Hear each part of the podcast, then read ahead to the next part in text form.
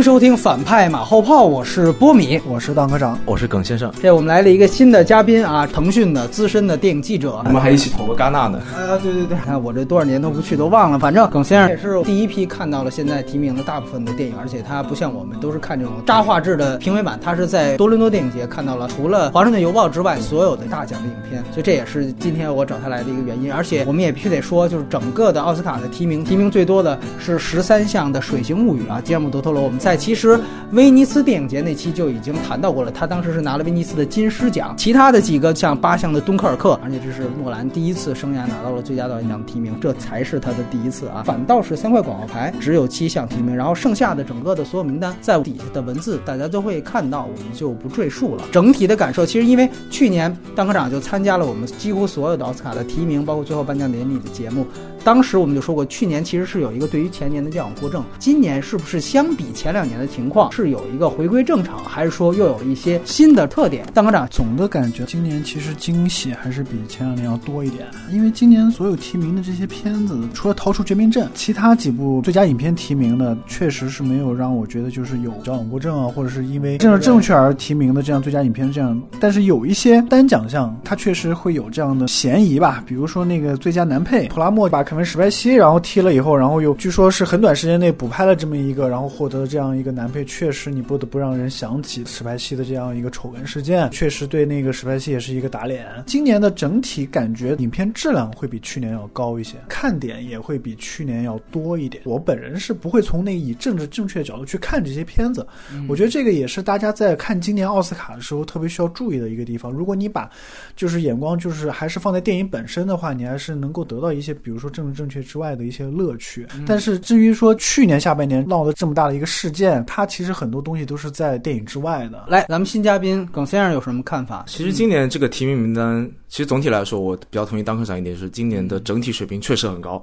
在高的这个情况下，其实没有像前两年，比如说鸟人有《爱乐之城》这种明显出类拔萃，说明显讨所有人喜欢的这样一个。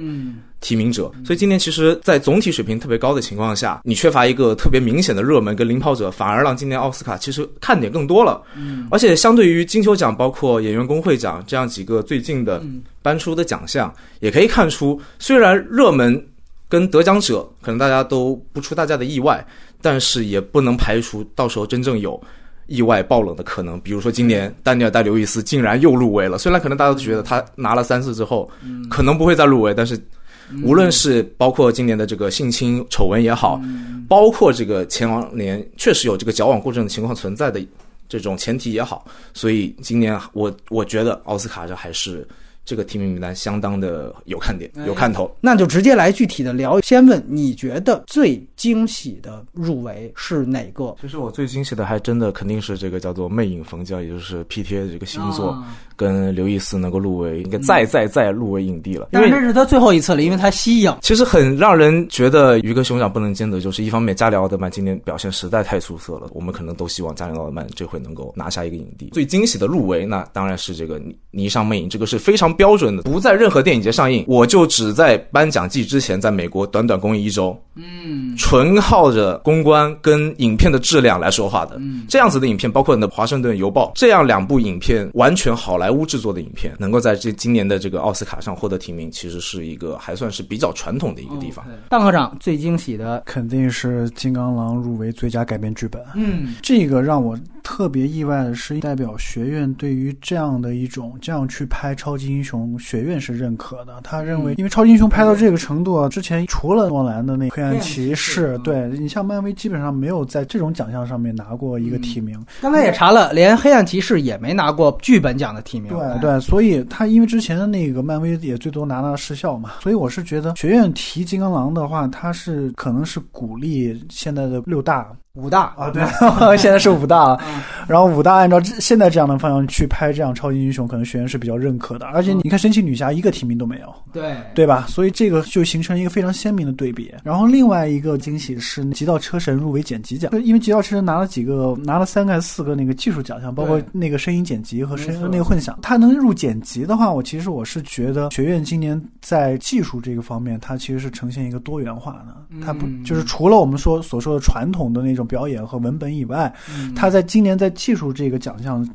奖项上面他的选择是比较多元化的，而且他是而且也看能看出学院就像，呃，我之前那个咱们在说二聊二零一七年的电影的时候，我是觉得学院或者是好莱坞现在对于电影技术它的态度可能会跟以前会有点不一样，所以我是觉得这两个奖项是我印象最深刻的。另外一个就是那个刚才耿阳说的 PTA 的入围，因为 PTA 之前的几个大的那个颁奖季，它的那个提名好像不是特别多，但是今年能够拿到至少是六个对主要奖项，我觉得这个是比较大的一个惊喜吧。我们感觉 PTA 其实就有点像去年的梅尔吉普森，因为他当时也是在导演工会奖提名是没有这个人的，但是最后他其实啊爆冷入围，而且这次我必须要强调一个，可能也就是接下来的问题，就是他到底替掉了谁？就是替掉了几乎是二号种子，甚至于很多人眼里的头号种子三块广告牌的哎，你这个样说的导演，话可能会我会有点那个不服气。我觉得应该是他，应该是强调那个马丁的那个导演的，应该是那个呃《逃出绝命镇》的导演。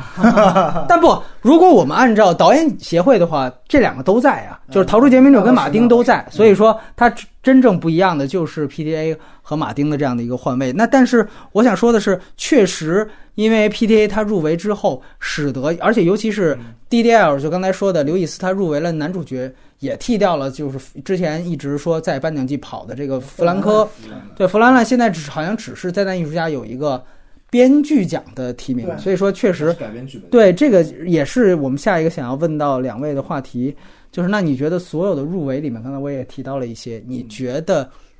没入围的啊，出局的，你最意外的是哪个，或者说你最遗憾的吧？哎，这里面有一个确实自己薪水的一个选择。呃，邓科长这回先来，嗯。呃，应该最大的意外就是导演吧，这个、啊对这个应该是最大的意外。主你要也觉得他确实该提是吧？啊对，我是觉得，如果你把奥斯卡看成一个游戏的话，你会觉得导演没提，那么最佳影片是不是没戏了？啊，对，这个对于最佳影片的这种走向，其实影响特别特别大。像这种导演没提，但最后拿了最佳影片的，我印象中也只有那个《逃离德黑兰》，那小本没提导演嘛，然后他零年左右的《为呆系小姐开车》也是，对对，所以这个情况还是挺少的。嗯然后不知道今年本来最大热门应该是广告牌，但是突然这个局面就会变得会混乱了。另外就是我觉得有点意外的是，艾米汉默没有提最佳男配，这个因为之前嗯呼声比较高，对，然后他提的是那个就是那个《水形物语》里夏德加尼斯，他是包括普拉默也是最后对对对对，普拉默也是最后入围嘛，对，所以我觉得男配这方面可能会，我觉得是有点小意外的。之前正好聊了《请女人呼唤我》，我当时我也谈到了，就是说那个角色本身人设不够好，如果要是有政治正确的要拉下谁，他这个肯定是最危险的。现在果然出来了这么一个，好在甜茶的提名还保住了。耿先生，你最心痛的是哪个？我真想不出最心痛的，因为如果从喜欢的角度，我最喜欢三块广告牌。哦那其实那就是导演奖没对，因为这样一讲，那导演奖媒体确实有些遗憾。但是其实三块广告牌从哪怕从威尼斯亮相开始，它都不算是在欧美媒体中心目中的头号热门。因为从《水形物语》一亮相开始，《水形物语》就是最大热门，就是像去年《爱乐之城》一样，是属于人见人爱的一部影片。虽然可能很多人，尤其是中国观众，肯定。就很费解，因为《水形物语》在豆瓣上的评分只有七点六分，嗯，特别奇怪的一件事情，因为大家可能就不太理解。那嗯在欧美的所有的主流的媒体反应中，这个《水形物语》都是就是叫做 critical darling，、嗯对，就是所有人都很喜欢。所以《水星物语》能够拿下今天拿下十三项提名，我一点都不意外，嗯因为他确实是这个颁奖季中的跑在第一名的种子选手。那从导演的。无论是从导演水平来好，无论还是从这个电影本身的喜欢角度来好，三块广告牌肯定是我今年最喜欢的电影。那他没有提导演的话，从这个角度来说，我确实是有些遗憾的。OK，但是其实入围的这几个男配角，其实比较意外。比如说三块广告牌中，伍迪·哈里森能够提名进最佳男配角，其实蛮意外，因为是山姆·洛克维尔的表现太抢眼了。今年也是大家也可以想到，他肯定会横扫。我觉得很意外，没有入围的可能就是杰西卡·查斯坦了。劳模姐真的这么多年兢兢业业，每次都以不同的大女主影片的来来参加奥斯卡，每次都算拿出了真正。真正是掏心掏肺的演出，但是这次连提名都没有，确实是有一些怎么说，就是有一些遗憾吧。他去年是斯隆女士就没提名，对他是不是跟维恩斯坦走太近了？不是，我跟你说，劳模姐真的是差一个非常强势或者会搞公关的经纪人。我是觉得劳模姐比大表姐差一点，就差在经纪人或者她的公关这个上面。但是她原来是跟维恩斯坦绑在一块儿嘛。你知道劳模姐这个人，你说她有个性也好吧，但她经常会发表一些就是针对一些就是比较愤青的一些或者愤中的一些言言论，你知道吗？她会经常会站出来发声，而且她的声音都是指向一些大佬的。OK，对，所以我觉得他他这个东西会影响他拿奥斯卡。当然，如果他说你说他不在乎这个奥斯卡，我们就说另当别论了。这次我们还可能必须要提到一个灾难艺术家詹姆斯·弗兰科，这个其实是金球奖的喜剧类的影帝。哎，这个结果现在居然奥斯卡是提名都没拿到。我记得好像之前出过这种情况的，好像就是呃，这个马丁麦克唐纳的上一个《杀手没有假期》，当时是科 科林法瑞尔拿到了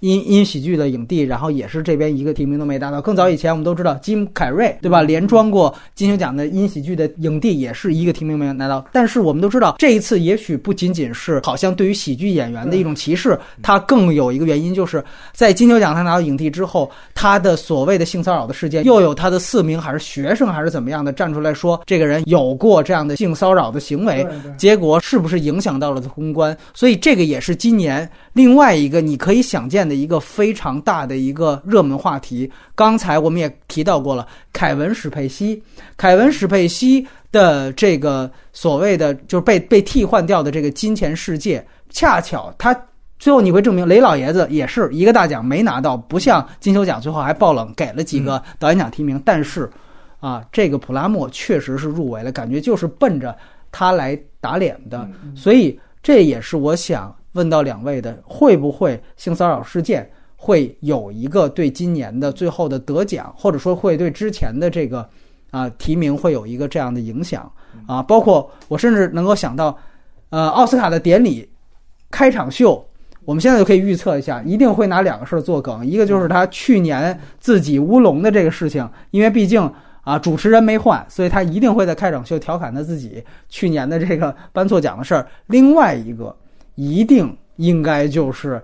啊，像金球奖一样，对吧？我们说女士们和仅存的男士们，对吧？一定会拿这个来做梗。所以想问问，性骚扰这个事件对于颁奖季的公关，包括未来走势，张科长。从提名来看的话，我觉得整个那个性侵事件影响最大的可能是导演这一块，导演或者是最佳影片这一块。你像那个《逃出绝命镇》和《伯德小姐》的导演，他们俩都是处女座，一个黑人，一个女人。对，一个黑人，一个女性导演。然后，其实这个是对于整个的行业，好莱坞工业是肯定是有产生一定影响的。因为我我觉得放在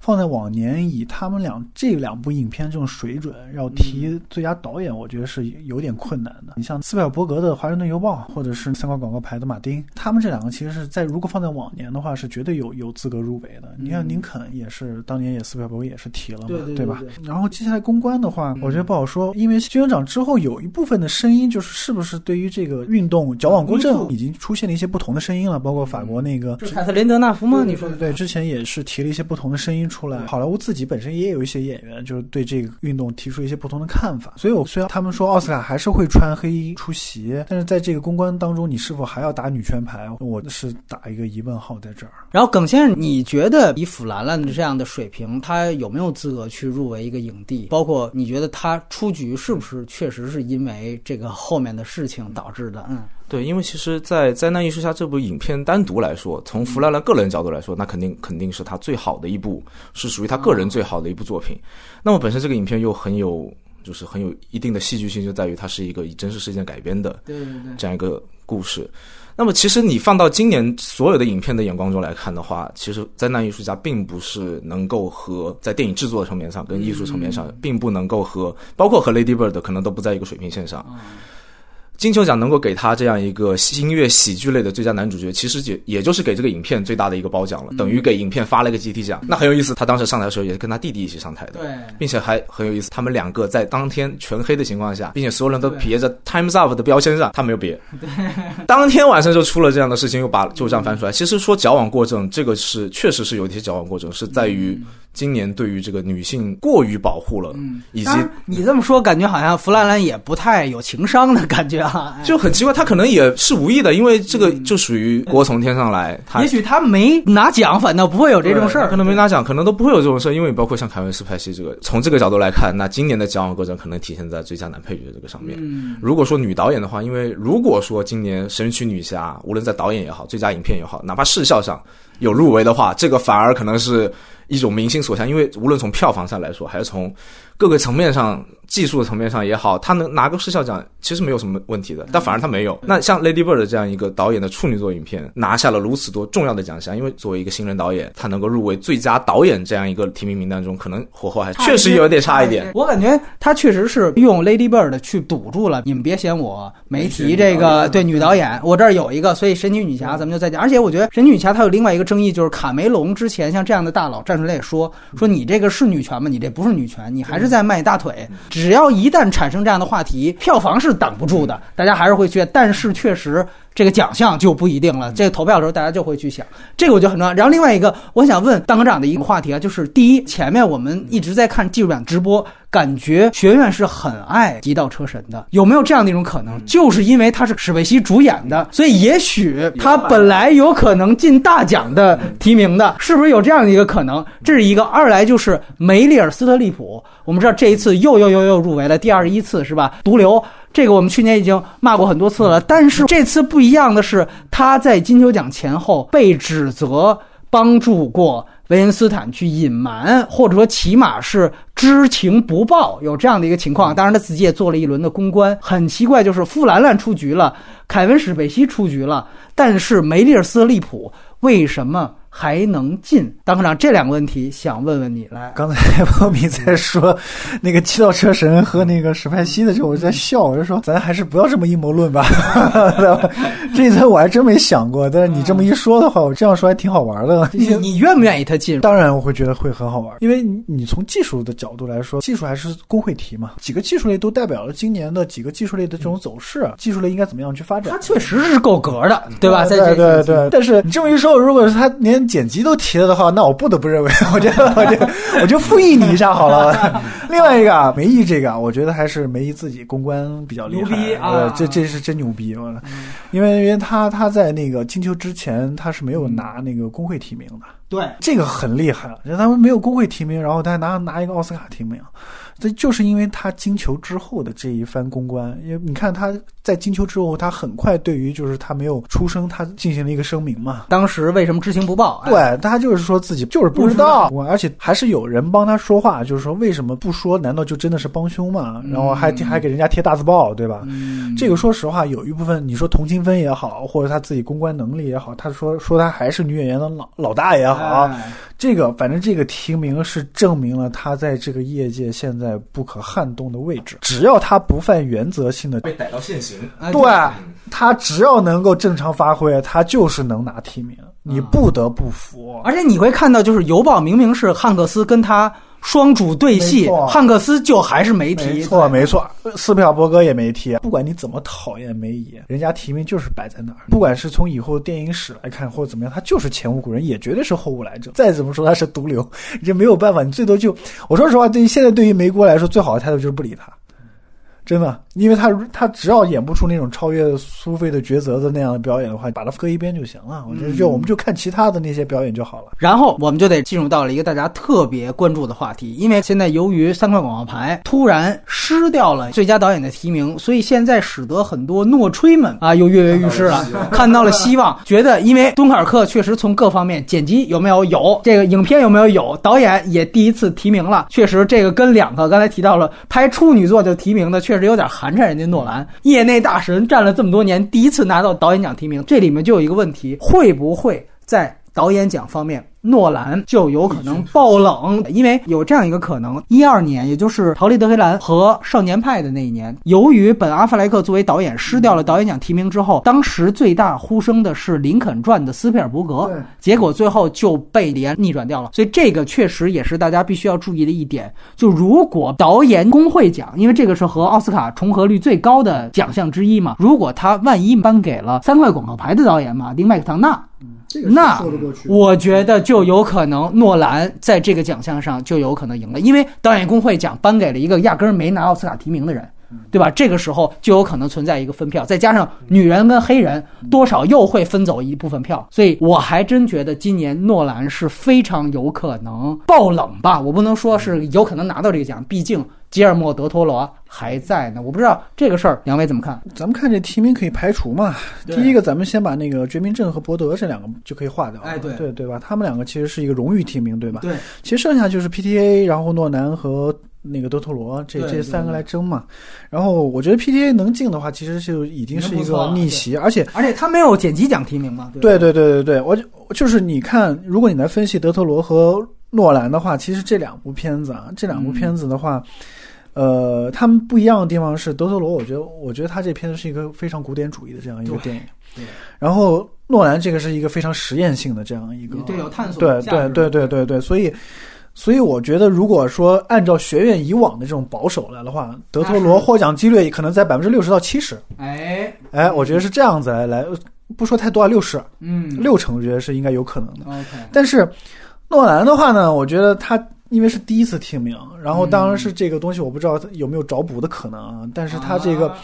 但是今年我觉得我我我希望看到诺兰拿奖，就是因为它代表了一种技术流在，嗯，那就是代表技术流现在在好莱坞就是占据了一个上风。嗯就是好莱坞现在是先锋派，先锋派的人可能占据了多数。那德图罗他虽然是一个非常古典主义的这样一个片子，但他说的还是一个怪兽的这样一个东西。哎，然后我本身看了这片子的话，我其实对这片子的评价，我觉得是我自己是一般了，我不会给他一个太高的分，绝对不会给他比敦刻尔克要高的分。嗯，所以，我个人会比较偏向于让诺兰拿这个奖，因为这个对于好莱坞的这个工业的意义可能会会更重要一点。对，但是德托罗拿奖的话，其实可能会更，也当然也会有很多人喜欢了。我觉得是这样子。嗯嗯怎么看耿先生这个事儿？在最佳导演这个方面，因为其实《逃出绝命镇》这个影片本身很有特殊性，它其实就像刚才说，它其实在美国就跟《战狼》一样，是一个超级大黑马，异军突起的超级大黑马，一个国民影片，然后。本身它也确实好看，嗯那刚才也提到了伯德小姐这个导演，这个格瑞塔格威格，她本身那女性导演，那今年可能蛮奇怪的，也提了她，可能没有提神奇女侠的那个导演。那么其他真正是这个奖项中 X 因素就是 PTA。那诺兰为什么诺兰今年能够靠敦刻尔克能够成为一个 Meta 评分九十四分的高分，能够成为一定能拿奥斯卡的这样一个水平，就是因为诺兰不仅在不断超越自己，他也在自己的作品中终于找到了一个自己永远想表达的观点跟主题。这个是跟他之前所有的商业电影是完全大相径庭的，也是为什么之前他那么不遭所谓学院待见的这样一个原因。那其实说到吉尔莫·德尔托罗，大家之前老说墨西哥三杰，那墨西哥其他两杰都已经是现在已经功成名就了吉尔莫·德尔托罗有什么？前两年对不对？有一个《环太平洋》扑街了，有一个《猩红山峰》也是扑街了，对不对？他都已经远离了好莱坞一线制作。那今年他能靠。靠《水形物语》这样一个非常陀螺的东西，因为包含了他之前对于电影的理解、对于美术的理解、对于他所有那些大家觉得可能是恶趣味的东西的一个理解的精华，凝结在一部充满爱和美丽的《水形物语》里面。这也是为什么所有欧美媒体非常认可这部影片，并且是从内心喜欢这部影片的一个原因。所以你的态度是，所以我的态度是，在这个两个导演都拿出了自己个人职业生涯最好作品的情况下，而且吉尔莫·德尔托在得到了几乎所有媒体的认可，并且金球奖的嗯金球奖的认可，然后以及现在导演工会他也有提名，嗯反倒是这个三块广告还没有提名。就我原来预想的两个最大的竞争的热门就是德尔托罗跟麦克唐纳，但是现在麦克唐纳没了，但我可能我会把这一票投给德尔托罗，因为诺兰。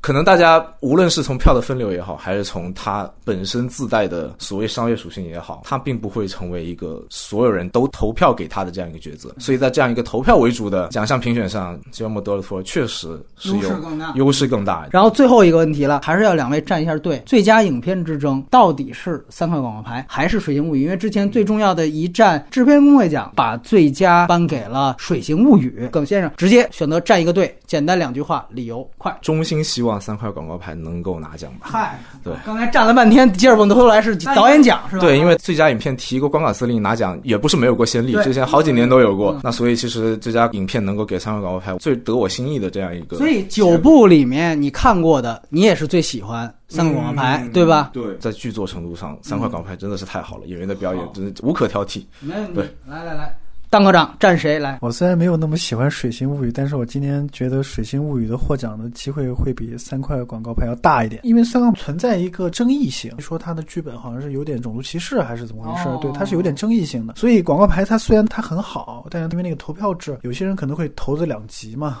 对吧？就是对，有些人会投它最好，有些人会投它最坏。嗯那这样的话，造成他这个投票制的话，他可能会就是，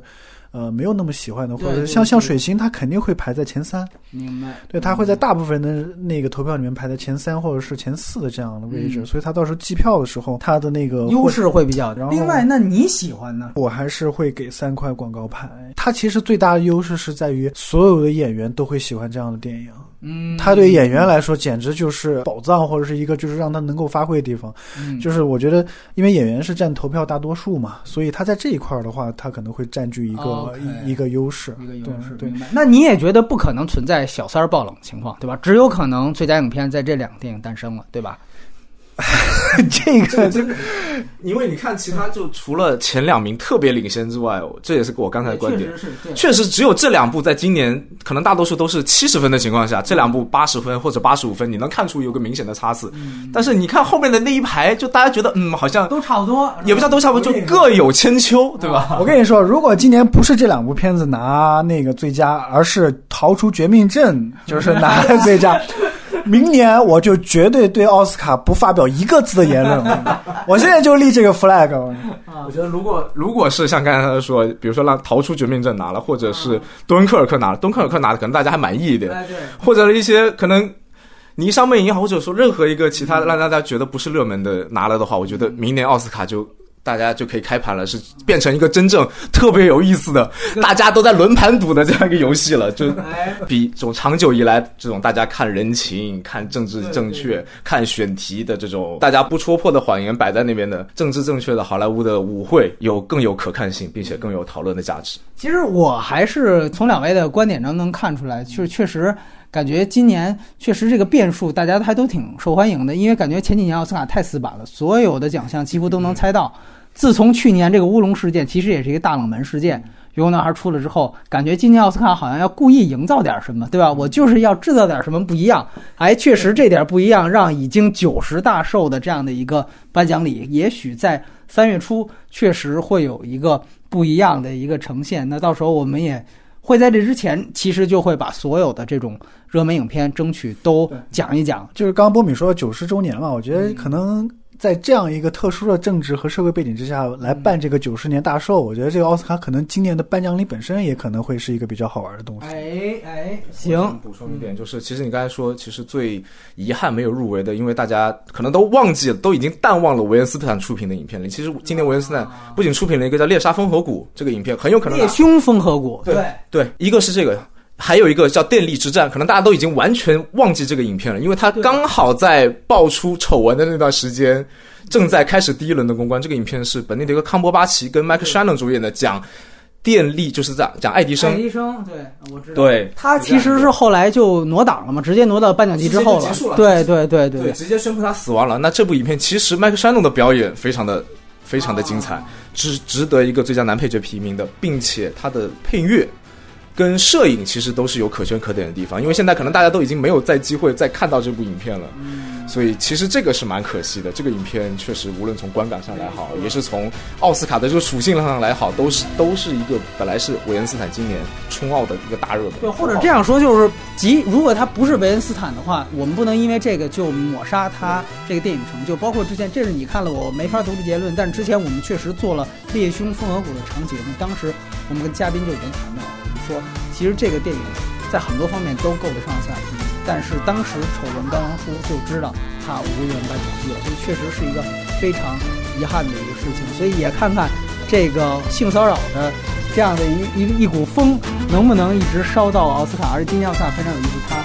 会因为这个所谓的冬奥会的闭幕式，所以说往后延一周，然后因为收视率怕打架。那么到时候看看，在这么长的漫长的投对投票期和等待期当中，又有哪个人被点炮了吧？然后如果他要恰巧拿到提名，像金球奖上来就被调侃，没被调侃。